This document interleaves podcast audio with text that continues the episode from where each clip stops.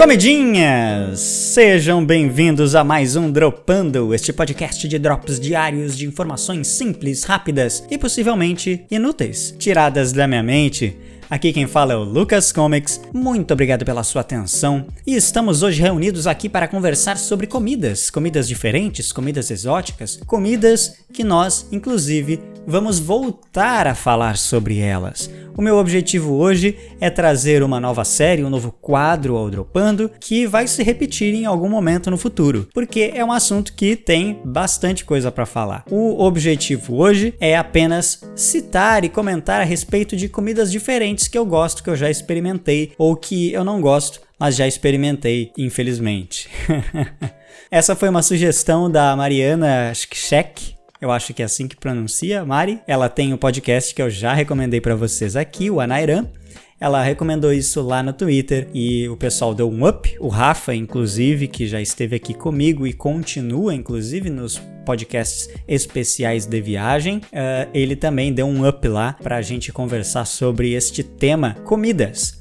Mas é engraçado porque provavelmente ela pensou assim: vou sugerir este tema de comidas exóticas, comidas diferentes, porque afinal de contas o Lucas né, gosta de falar de viagem, ele já foi para outros lugares, talvez ele tenha experimentado bastante coisa diferente. E não, eu não experimentei muita coisa diferente assim.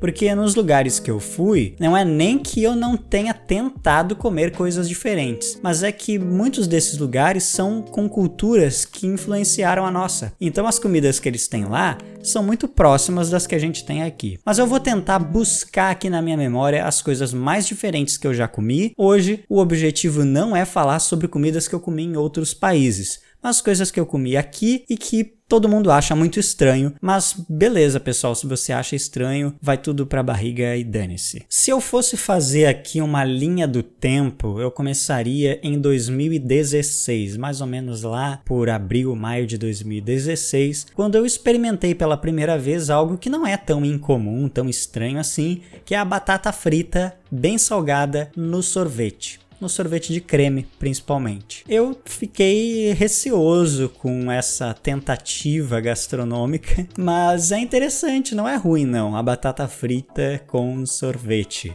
Eu gostei, a diferença, né, esse choque do, do salgado com o doce ali é gostosa, não é uma coisa estranha, não. Na verdade, você pensa que é uma, uma mistura exótica e não tem nada de exótico, o sabor é bem comum, assim, é um sabor bem comum. Parece que você tá colocando ali um agridoce só e são duas coisas gostosas, né? Mas não é carne no sorvete nem nada. É, poxa, uma batata com sorvete. Eu acho que é bem plausível essa mistura. Não sei por que não ficou popular antes disso. Na época tava até na modinha, o pessoal no Instagram fazia bastante isso. E na época do Snapchat também, o pessoal fazia bastante isso. Eu gostei, sinceramente. Fica aí uma recomendação: experimentem batata frita, bem crocante, coloca no sorvete de creme. Claro, não vai colocar num sorvete muito diferentão, assim um sorvete de sabores esquisitos, porque aí você vai misturar duas coisas muito discrepantes. Mas no sorvete de creme eu acho que combina legal, tá? Fica aí uma diquinha para vocês. Próxima vez que pedir uma batata frita no, no sei lá onde e tiver um sorvete por perto, experimenta que vai ser legal. Alguns dias depois eu viajei para o Amazonas. E aí lá no Amazonas eu experimentei algumas coisas diferentes que não são culinária diferente, mas natureza, né? Porque a gente tem um país muito diverso, com muitas e muitas e muitas variedades de frutas que a gente desconhece. E lá eu conheci várias coisas que a gente consideraria exóticas, como por exemplo o buriti, que é uma fruta muito bonita, né, visualmente incrível assim. Ela não, não tenho como descrever assim, ela é vermelha, ela parece uma decoração de árvore de Natal assim. Ela é bem vermelha, tem uns como que uns gominhos por fora, mas quando você abre ela é super amarela por dentro. E eles fazem o que eles chamam de vinho de buriti, que seria um é tipo um creme do açaí, só que com essa fruta. Ele é bem amarelo, viscoso e não tem um sabor definido assim assim, não é doce, não é muito cítrico, é bem diferente, é uma fruta completamente diferente de, tudo que eu já experimentei aqui. Pesquisa aí no Google, buriti é uma fruta que pelo menos o visual dela, a aparência dela é linda, é uma coisa que realmente daria para colocar como decoração em casa, porque ela é muito bonita mesmo. Ah, ela lembra assim,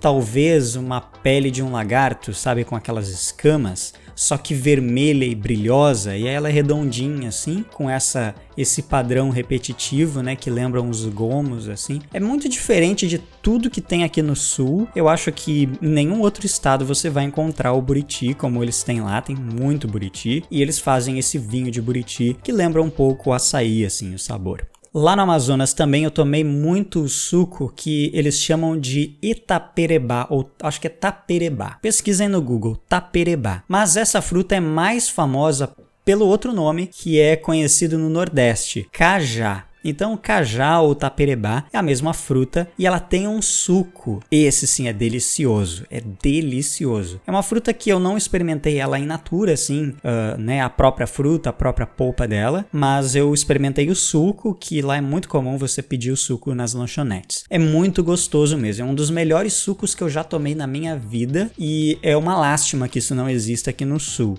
É bem difícil encontrar polpa congelada de cajá, mas assim é possível. Porém, eu nunca encontrei e gostaria, porque é muito, muito delicioso mesmo. É diferente de tudo que tem aqui, assim, não dá para comparar. É um suco bem cítrico. Ele talvez lembra aí um não sei.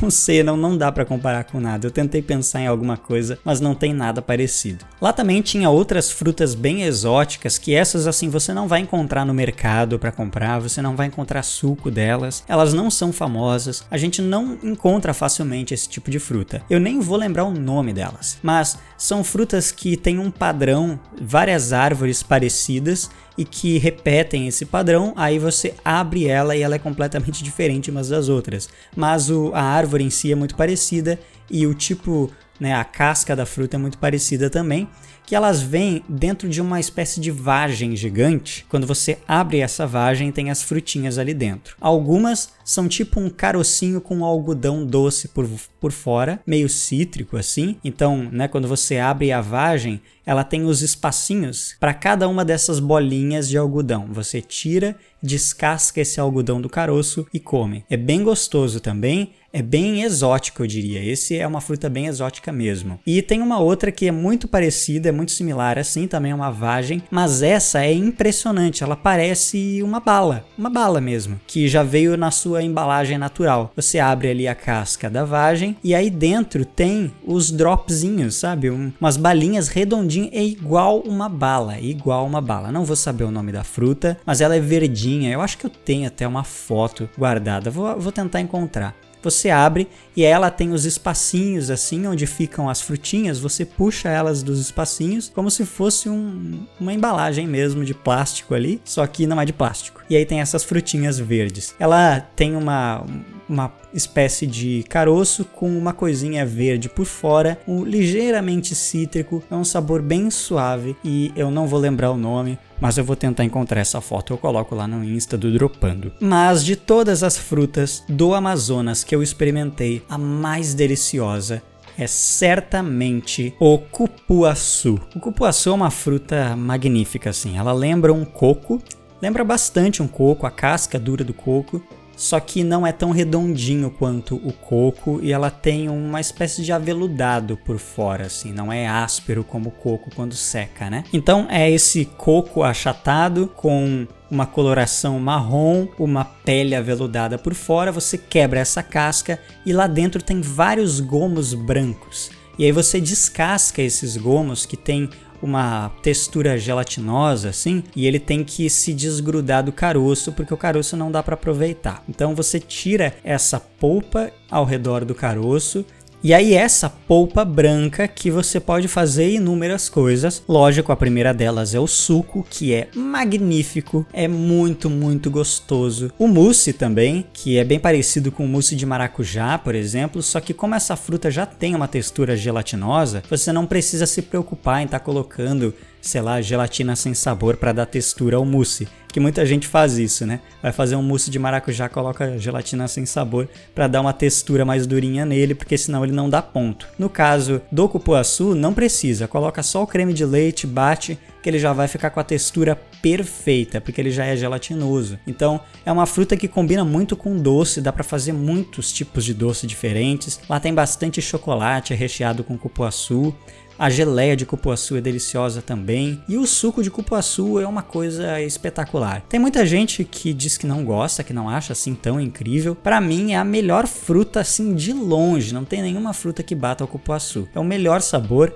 Eu acho que ele tem um azedinho assim que se assemelha talvez ao maracujá, mas aqui no sul a gente não tem nada muito próximo, muito parecido com as frutas daqui. Mas eu acho que o sabor mais próximo que daria para comparar é o maracujá mesmo. Embora essa fruta seja branca, né, então ela não se parece nem um pouco com o maracujá fisicamente, mas o sabor lembra um pouquinho. Outra fruta do Amazonas, e essa eu diria que é bem exótica pelo simples fato de que você não come ela doce, você come ela salgada e no pão. Sim, isso é bem diferente para os padrões que a gente está acostumado, mas pensa bem, a gente come bastante geleia no pão, né? Essa você come ela no pão, só que salgada. E por quê? O tucumã esta fruta amarelinha, muito comum no Amazonas, é talvez uma das comidas mais tradicionais deles lá. Eles comem todo dia o tucumã no pão. Bom, a maioria, pelo menos, eu imagino que coma isso todos os dias no pão. É muito comum, principalmente na capital ali. Você pede a tapioca, tapioca com bacon, tapioca com frango, tapioca com o que você quiser, mas sempre vai vir ali o tucumã. O tucumã é uma fruta amarelinha que também tem um caroço no meio e a polpa por fora. Você descasca e tira a polpa que é bem amarela, quase alaranjada assim, que ela lembra muito o sabor de uma manteiga. Ela tem uma textura amanteigada e lembra bastante o sabor da manteiga. Não tem um sabor puxado para o doce ou para o salgado, então você consegue misturar com qualquer uma das duas opções, doce ou salgado. Quando coloca sal, ela vai ficar bem similar a uma manteiga mesmo, e aí você combina isso com bacon, com presunto, com frango, com o que você quiser, seja no pão ou na tapioca, que é muito comum lá. Então, quando você chega no mercado público, no mercado municipal de Manaus, você pode pedir lá o seu tapiocão com tucumã e outras coisas que você escolher. Os meus relatos aqui sobre comidas, frutas do Amazonas não traduzem a verdadeira realidade que eles vivem lá, porque tem muito mais coisa. Tem muita coisa que eu não tenho como lembrar, tem muita coisa que eu simplesmente não experimentei. A variedade de frutas deles lá é imensa, eles têm muita fruta que é em temporadas, em épocas específicas do ano, então que eu não tinha acesso naquele período em que eu estava lá, que seria mais ou menos o inverno deles, que é a época das chuvas. Eu não gostei muito do calor do Amazonas, mas a comida é certamente um ponto altíssimo. Então, fica aí um futuro programa para comentar a respeito da cultura do Amazonas. Mas hoje eu estou falando especificamente de comidinhas e acabei falando muito das frutas, né? Eu praticamente só citei frutas. Só que lá atrás eu citei ali a batata frita com sorvete. Por quê? Por que, que eu citei isso? Porque foi uns dias antes de eu viajar, então eu tava com esse sabor na minha mente. Ao longo dessa viagem pelo Amazonas, quando eu queria sentir um conforto de casa novamente, eu ia lá, pedia uma batata frita e um sorvete, chunchava a batata no sorvete e lembrava de casa. E eu ensinei isso para um pessoal lá do Amazonas e eles gostaram, olha só que legal. eles já estão acostumados com tanta coisa exótica que batata com sorvete para eles não era estranho. Mas eles fizeram cara feia, tá? Só que eu saí de lá com um legado, ensinei a comer batata frita com sorvete. Muito bem, pessoal. Muito obrigado pela atenção de todos aqui. Pesquisem mais a respeito da cultura e das comidas do Amazonas, que tem muita coisa lá. E futuramente eu volto para falar sobre sorvete com bacon. Muito obrigado a todos e até amanhã.